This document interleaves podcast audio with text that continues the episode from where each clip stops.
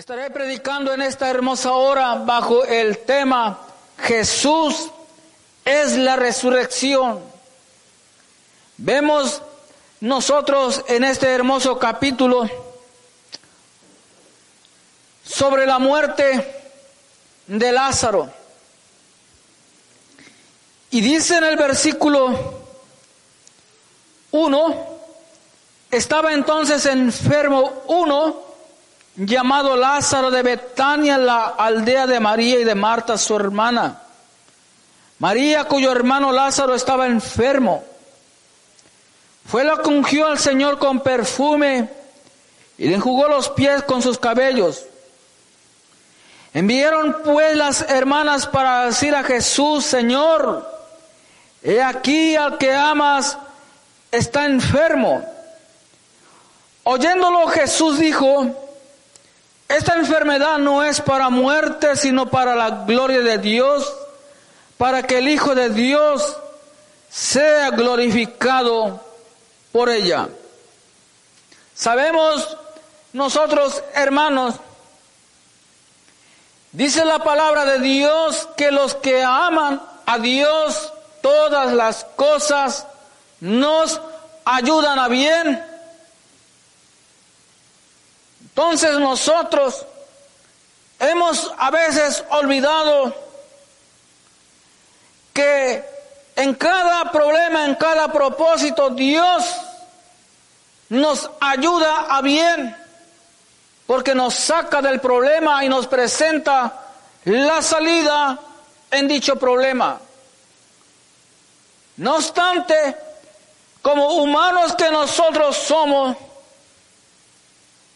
cuando estamos metidos en medio de ese huracán, de ese gran problema, nuestra mente se enfoca en el problema, en cómo poder solucionar esa enfermedad, cómo poder solucionar esa escasez, cómo poder solucionar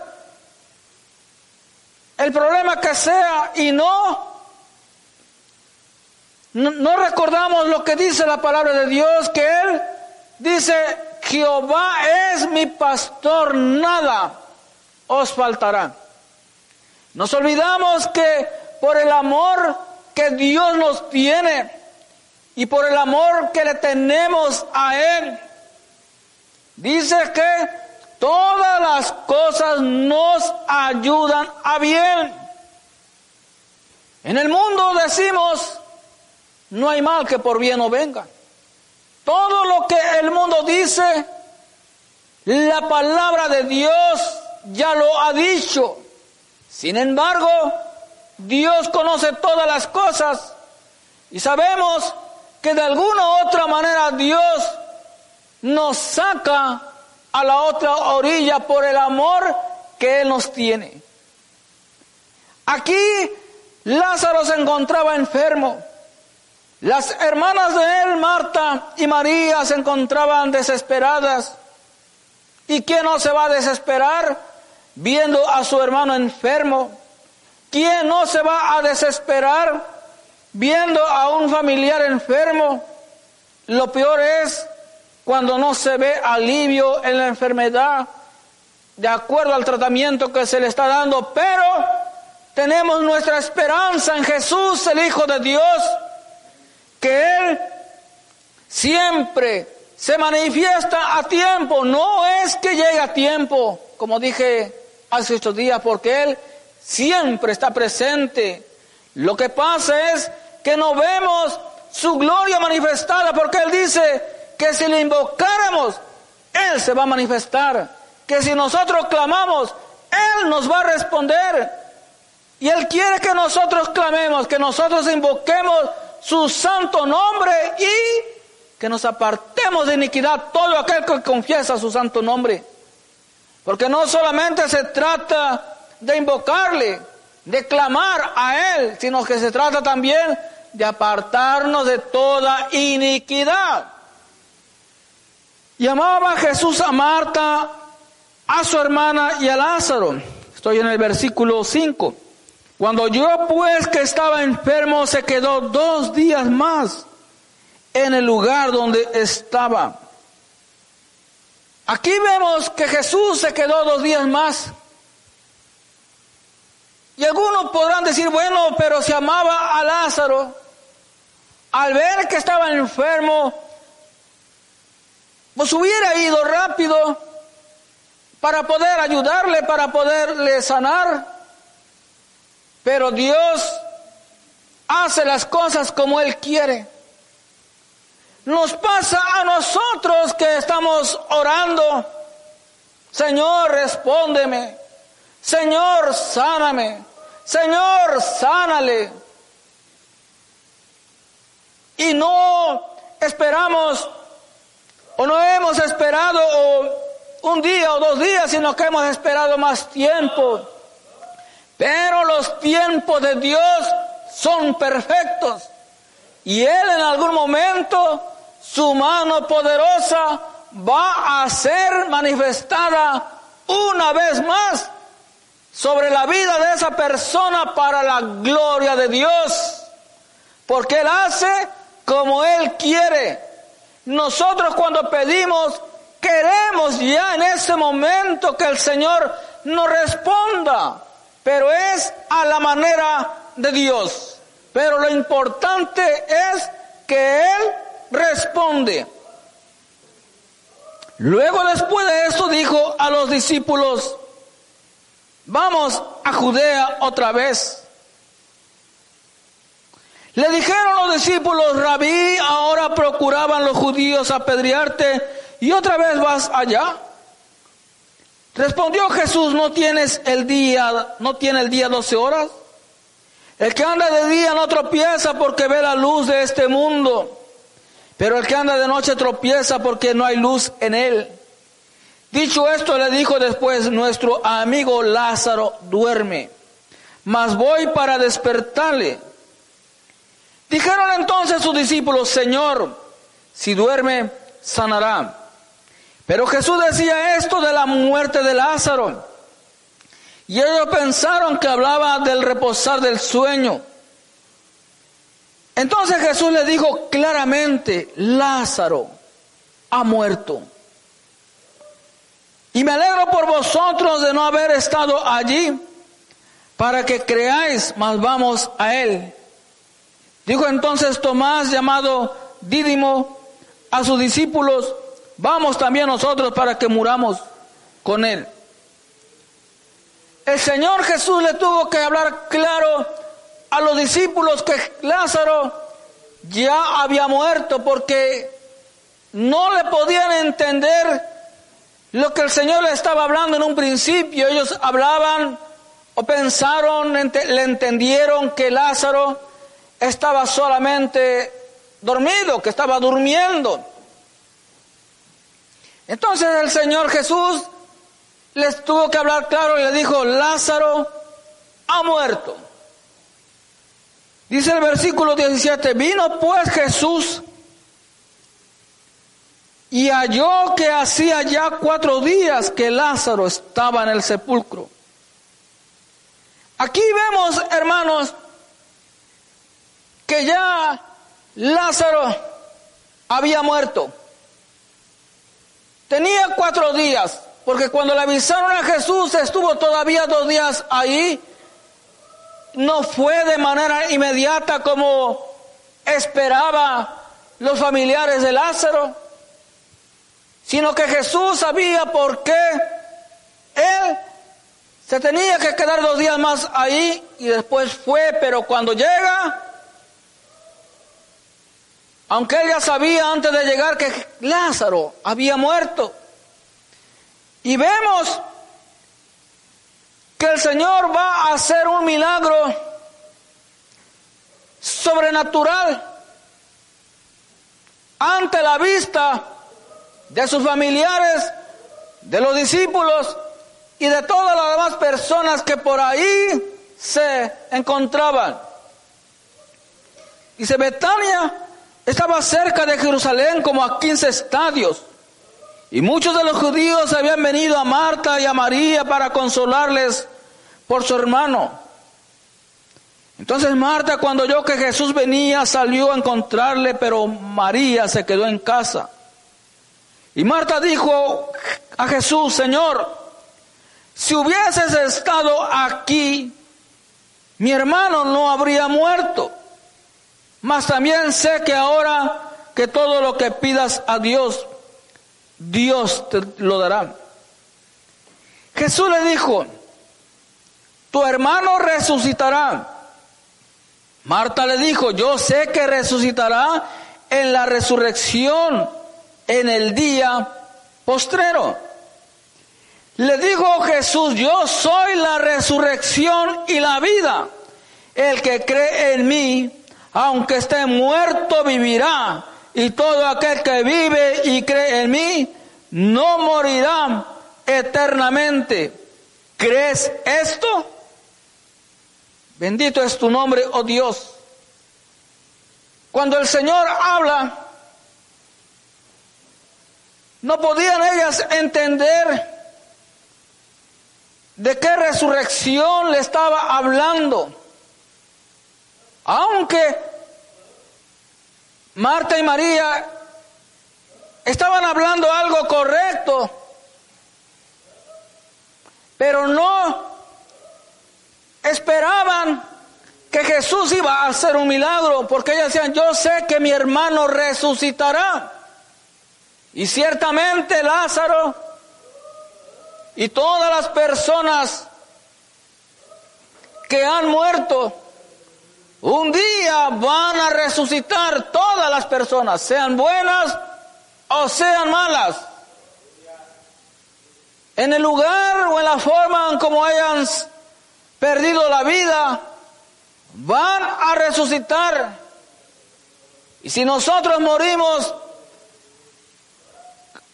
sin que, sin ver la venida de Cristo en este cuerpo, también nosotros vamos a resucitar. Pero nuestra esperanza es y debe de ser, como dice la Santa Biblia, los muertos en Cristo. ¿Qué significa los muertos en Cristo? Todo aquel que creyó en Cristo, que anduvo en obediencia a la bendita palabra de Dios, los muertos en Cristo resucitarán primero. ¿Cuándo? Cuando Cristo venga. Cuando Cristo venga por la iglesia, los muertos en Cristo resucitarán primero, luego nosotros, dice, los que hayamos quedado, vamos para allá un momento, aunque no estaba aquí la cita, pero está en Primera de Tesalonicenses, capítulo 4, versículo 17. Le voy a leer el versículo 16, dice, porque el Señor mismo, con voz de mando, con voz de arcángel y con trompeta de Dios, descenderá del cielo y los muertos en Cristo resucitarán primero. Se refiere a todo aquel que haya muerto en obediencia, creyendo en Cristo. Vamos, van a resucitar primero. Dice, luego nosotros, los que vivimos, los que hayamos quedado, seremos arrebatado juntamente con ellos en las nubes para recibir al Señor en el aire y así estaremos siempre con el Señor. A ellos a lo que se refería Marta, María, cuando hablaba de Jesús de la, de, la resurrección, se refería a que iba a resucitar a Lázaro. Entonces todas las personas, aunque sean malas, hayan sido malas, van a resucitar. Pero lo triste es que unos para vida eterna y otros para condenación perpetua. Todos en algún momento vamos a dar cuenta al Todopoderoso, queramos o no queramos creamos en Cristo o no creamos, vamos a dar cuenta de nuestros hechos de en esta vida lo que hayamos hecho. Entonces, la persona que no haya vivido en, de acuerdo a la voluntad de Dios, en obediencia, en santidad, pues será. También resultará y lamentablemente será apartada, como dice el, Señor, apartados de mí, no os los conozco, al fuego. El Señor no quiere que ninguno de nosotros nos perdamos, sino que todos procedamos al arrepentimiento y a la conversión en Cristo Jesús. Muchos son los arrepentidos, pero no están convertidos. Por eso la palabra de Dios nos dice en Hechos capítulo 3, versículo 19, así que arrepentíos y convertíos para que vengan de la presencia de Dios tiempos de refrigerio. El arrepentimiento es no volverlo a hacer. Únicamente eso es. Cuando la persona comete una falta, principalmente cuando alguien le quita la vida a otra persona, dice, no, pues me arrepiento. Y sí, este, yo le creo. Pero no es el todo, ahí debe de haber una conversión a Cristo para que el Señor lo perdone, el Señor lo restaure, el Señor lo salve principalmente. Pero solamente el arrepentimiento ahí no basta. La persona arrepentida sin convertirse a Cristo se pierde.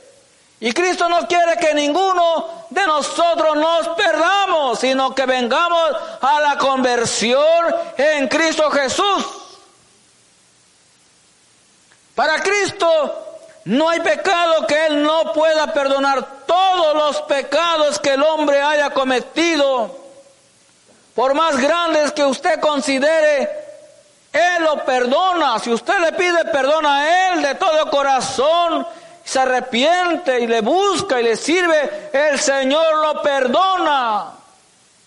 La sangre de Cristo tiene poder. Le dijo, versículo 27, sí, Señor, yo he creído que tú eres el Cristo, el Hijo de Dios que has venido al mundo. Habiendo dicho esto, fue y llamó a María, su hermana, diciéndole en secreto, el maestro está aquí y te llama. Ella cuando lo oyó se levantó de prisa y vino a él. Jesús todavía no había entrado en la aldea, sino que estaba en el lugar donde Marta le había encontrado. Entonces los judíos que estaban en casa con ella y la consolaban, cuando vieron que María se había levantado de prisa y había salido, la siguieron diciendo, va al sepulcro a llorar allí. María cuando llegó a donde estaba Jesús al verle, se postró a sus pies diciéndole, Señor, si hubieses estado aquí, no habría muerto mi hermano.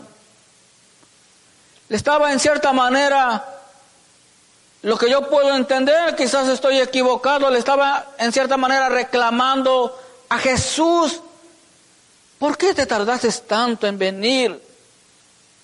Si hubieses llegado un poco más antes, mi hermano no hubiese muerto, pero has llegado tarde. Ya mi hermano se murió. Es lo que yo puedo entender ahí, que ella le estaba diciendo, si hubieses llegado, mi hermano no habría muerto, si hubieses estado aquí. Entonces el Señor está presente en todo lugar que nosotros le invoquemos, que clamemos. A veces nosotros estamos en una situación bien desesperante, de extrema necesidad espiritual. que decimos, ay Dios mío, cuánto quisiera que en este momento estuviera el pastor y orara por mí. Cuánto quisiera que en este momento estuviera el hermano, la hermana y orara por mí. Y claro que todos en algún momento, como humanos que somos, tenemos esa necesidad. Porque la misma palabra de Dios nos dice que orar los unos por los otros, que pondrán las manos sobre los enfermos y sanarán. Pero la palabra de Dios nos dice que nosotros tenemos la autoridad de Cristo, que lo que tenemos que tener es fe, que lo que tenemos que hacer es invocarle a Él.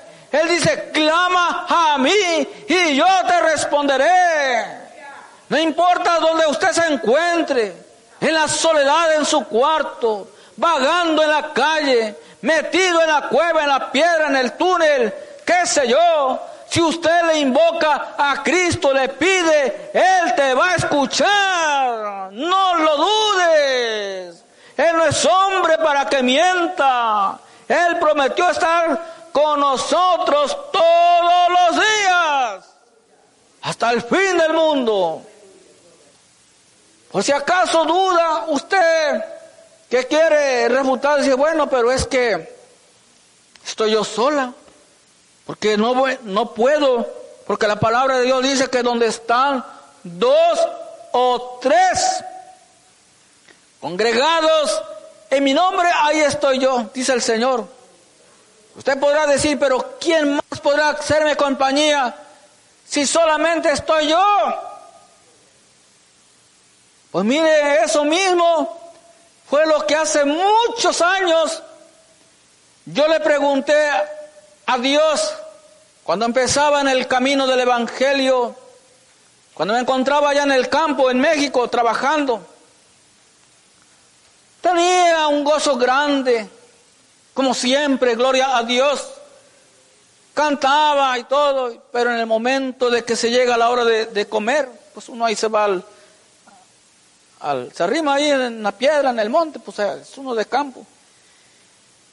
Y le pregunto al Señor, bueno, pues dice que donde hay dos o tres congregados en tu nombre, ahí está usted. Y dígame, yo aquí estoy solo. ¿En dónde? ¿Quién más? Para que usted esté. Todavía no terminaba de hacer la pregunta y el Espíritu Santo me responde porque habla en el corazón también. Y me dices, el Espíritu Santo y tú, me cuenta, dos, por lo menos dos. Pues ahí está el Señor, ahí está el Señor. Dice, congregados en el nombre del Jesús, nombre que es sobre todo nombre, Él responde. Él dice que Él está con nosotros. Por eso cuando la persona acepta a Cristo, Él dice, he aquí estoy a la puerta y llamo. Si alguno, si alguno, dice, oye mi voz, entraré en Él, andaré con Él, cenaré con Él y Él conmigo. Palabra de Dios. Por eso, algunos que dicen, bueno, ya es que yo me siento solo. No, no, no, no, no, no. Una cosa es que usted, que nosotros en algún momento nos sintamos solos, pero no es el sentir con lo que la palabra de Dios nos dice. El sentir de la carne es muerte, pero la palabra de Dios es vida y vida en abundancia. Él nos dice que está con nosotros todos los días. Entonces, ¿a quién voy a creer? ¿A lo que dice la palabra de Dios o a lo que siento? No, es lo que dice la palabra de Dios, que Él está con nosotros y todavía nos defiende, que es lo más hermoso porque dice un salmo, el ángel de Jehová acampa alrededor de los que le temen y los defiende. A temerle es guardar su bendita palabra No es decir, ay, yo tengo miedo al Señor, que esto y que lo otro. No, no, no, no. El Señor quiere que nos acerquemos a Él confiadamente, con amor, con respeto. Ese es el amor de, de Cristo. Sigue diciendo, me quedé en él, me parece que en el, voy a entrar al versículo 33. Jesús entonces al verla llorando y a los judíos que la acompañaban también llorando se estremeció en espíritu y se conmovió y dijo, ¿dónde le pusiste? Le dijeron, Señor, ven y ven. Jesús lloró. Me llama tanto la atención el ver que Jesús lloró. Jesús se conmovió de ver a las personas, a los familiares que estaban llorando por la muerte de Lázaro. Eso es algo natural. Entonces, se compadeció, se conmovió, es decir, se puso en el zapato de ellos, por decirlo así. Sabía el dolor que estaban pasando los familiares. Y aparte, pues era su, amigo. Recordemos que Jesucristo andando en la tierra fue hombre y Dios a la vez. Se hizo a sí mismo hombre y sufrió por nosotros. Él sabe, como hombre que Él se hizo en la tierra, sabe nuestras debilidades, sabe nuestro sufrimiento, sabe cuando nosotros tenemos la carne, nos da un pellizcón porque a él le dieron latigazos. Él lo sabe. Entonces, dijeron los judíos, mira cómo le amaban. Y algunos de ellos dijeron, no podía este que abrió los ojos al ciego haber hecho también que Lázaro no muriera. Vemos aquí de qué manera despectiva los judíos se refieren a Jesús, diciendo no podía este, refiriéndose como poca cosa, como algo insignificante, menospreciándole. Y no tenemos nosotros que menospreciar a Dios, no tenemos nosotros que menospreciar a ningún hermano, porque somos hechos a imagen y semejanza de Dios. Tampoco tenemos que creernos nosotros más que otros de ninguna manera, mantenernos humildes. Pero no decir, mira, este, esta, sabiendo su nombre. No, este, esta tiene su nombre. Es el hermano, es, es la hermana. Debemos de tratar y tratarnos con amor, con respeto. Pero ellos se refirieron a Jesús de esa manera. No podía este. Dice Jesús Versículo 38, profundamente conmovido otra vez, vino al sepulcro, era una cueva y tenía una piedra puesta encima. Dijo Jesús, quita la piedra.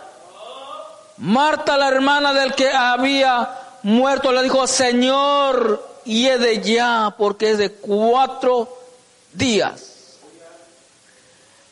Hermanos, Cristo iba a ser ahí, por lo que veo, doble milagro.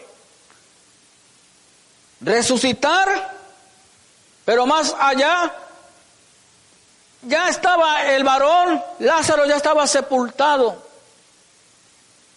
Ya tenía cuatro días de que había muerto.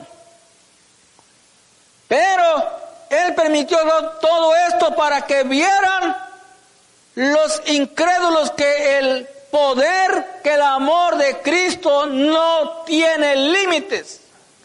Que si no le creyeron a Él por la palabra, por la predicación, por las enseñanzas que Él dio, pues que vieran por las obras.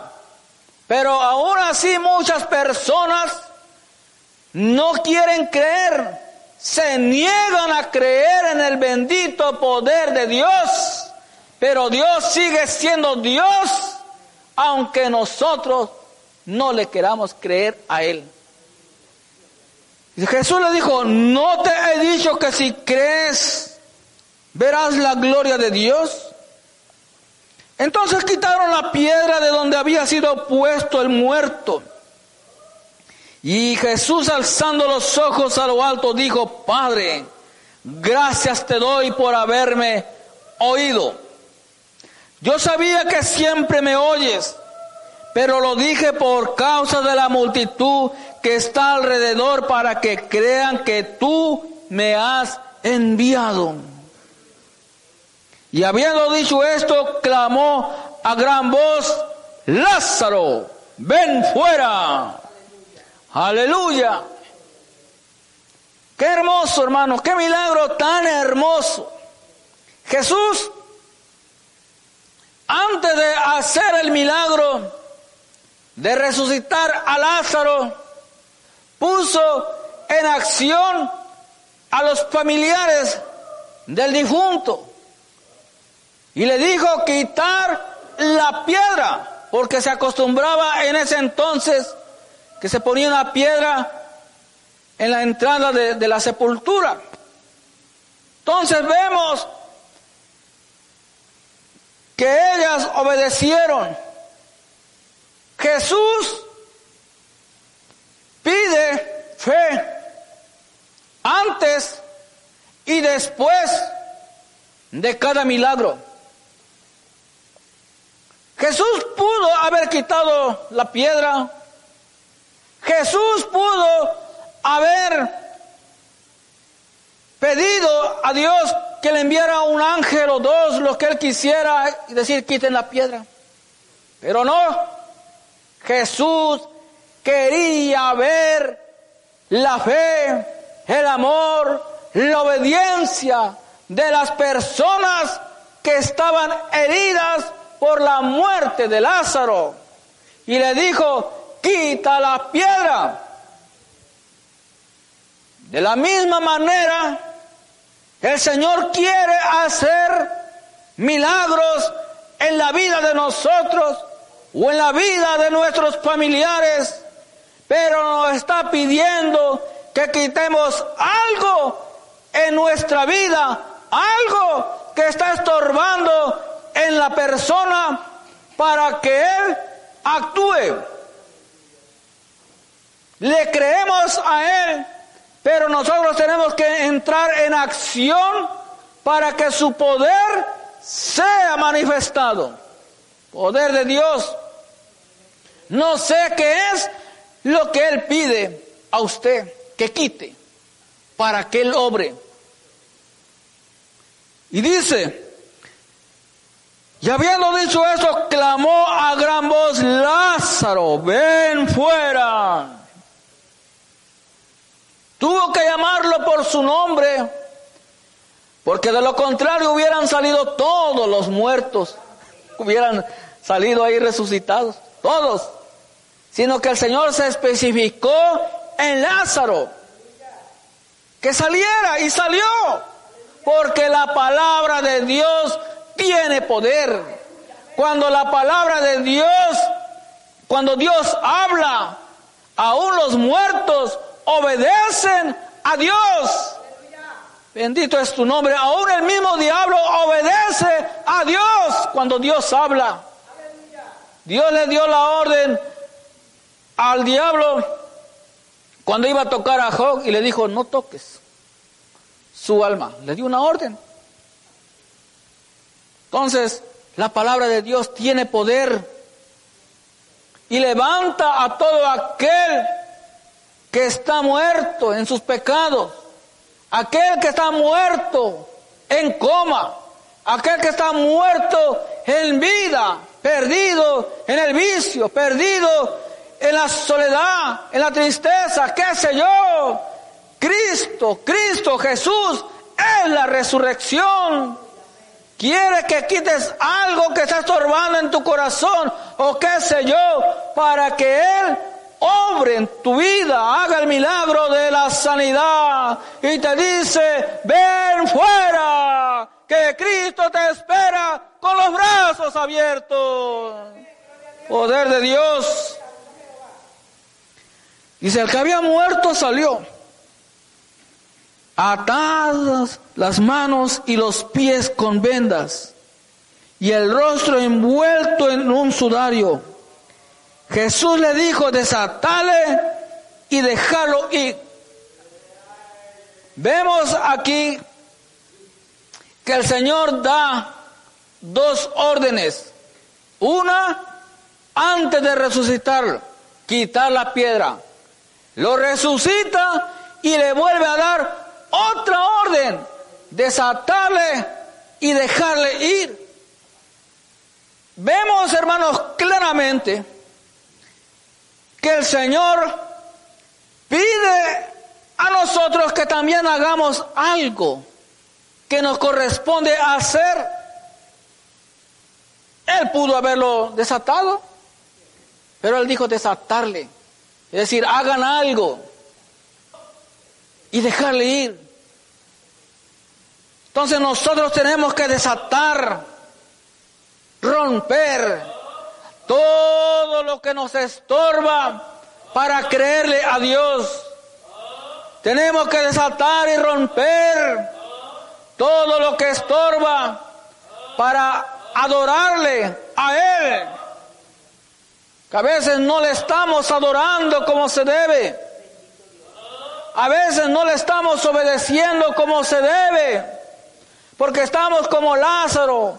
Hemos resucitado. Que Cristo nos ha resucitado, pero estamos atados. Con las manos amarradas. Con el corazón todavía como si tuviese una piedra. Me niego a cantarle a Dios. Me niego a obedecerle a Dios. Y Él quiere resucitarnos. Quiere hacernos libres después de la resurrección que nos ha dado. Por eso Él dice, y conoceréis la verdad y la verdad os hará libre. Poder de Dios. Primera carta de Juan capítulo 5, versículo 12. El que tiene al Hijo tiene la vida. El que no tiene al Hijo de Dios no tiene la vida. El Hijo de Dios es Jesús. No solamente es suficiente creer en Dios o creerle a Dios, sino que hay que creer en Cristo. Porque no podemos llegar a Dios sino a través de la fe y la obediencia en Cristo Jesús. Entonces, para tener la vida eterna, tenemos que creer en Jesús. Tenemos nosotros que andar como hijos de luz que Él nos pide que andemos. De lo contrario, si no andamos en obediencia, andamos en muerte. Andamos muertos. Aunque tengamos conocimiento de la bendita palabra de Dios, pero si no andamos en obediencia, andamos muertos. Andamos vendados. Y el Señor no quiere que seamos libres, completamente libres. Dice, estas cosas os he escrito a vosotros que creáis en el nombre del Hijo de Dios para que sepáis que tenéis vida eterna y para que creáis en el nombre del Hijo de Dios. Muchos decimos, yo creo. Ajá. Pero si creyéramos, le buscaríamos. Si creyéramos en Él de verdad, le obedeceríamos. Pero algunos nomás decimos de palabra, de boca, de dientes para afuera. Decimos, yo te amo, Señor. Yo te sirvo, Señor. Pero cuando se trata de buscarle, ahí nomás no. No tengo tiempo. Eso no es para mí. Que yo no puedo. Que yo no sirvo. Mire, todas las cosas que nosotros decimos no solamente no está agradando a Dios, El decir no puedo, tengo miedo y cosas así.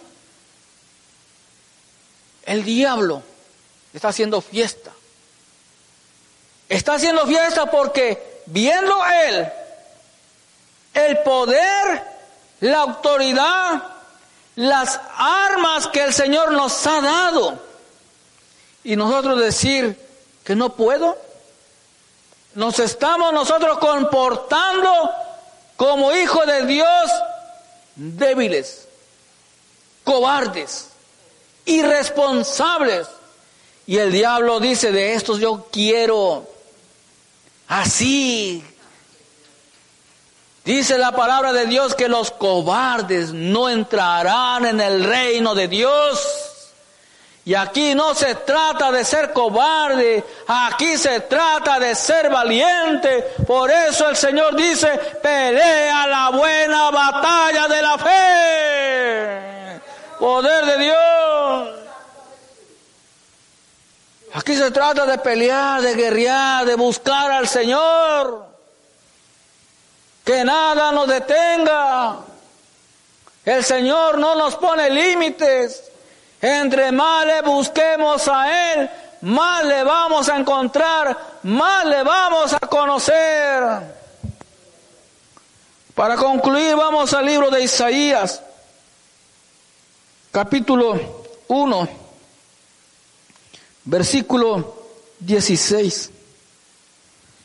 Dice, lavaos y limpiaos, quitad la iniquidad de vuestras obras de delante de mis ojos deja de hacer lo malo. Vemos aquí una piedra, la iniquidad, porque el Señor dice, quitar la iniquidad de vuestras obras delante de mis ojos. Deja de hacer lo malo. La piedra estaba frente a los ojos de Jesús. Y Jesús le dijo, quítela. Lo mismo nos dice a nosotros, quita. ¿Y qué? ¿Qué voy a quitar? Nosotros sabemos qué. Nosotros sabemos qué es lo que nos estorba. Dice, aprender a hacer el bien, buscar el juicio, restituir al agraviado, hacer justicia al huérfano, amparar a la viuda. Si se va a amparar a la viuda, nosotros los hombres tenemos que hacerlo con ósculo santo. Porque si está joven, pues algunos decimos, no, pues voy a darle una ayuda y pues a ver si me la amarro, el que está soltero. O el que no está soltero también, que está casado, dice, pues a ver si me la enamoro. Pensamientos del diablo. No, todo debe de hacerse en el amor de Cristo. O de igual manera la dama que va a ayudar al, viudo. Ah, que no sé, no tiene quien le cuide los niños, pues ahí yo voy y le ayudo.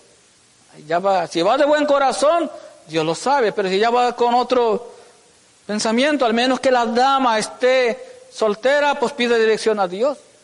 Pero Dios conoce las intenciones del corazón. Dios la conoce. Dice, venir luego, dice Jehová, y estemos a cuenta. El Señor quiere que vengamos luego, pronto. No quiere que nos tardemos.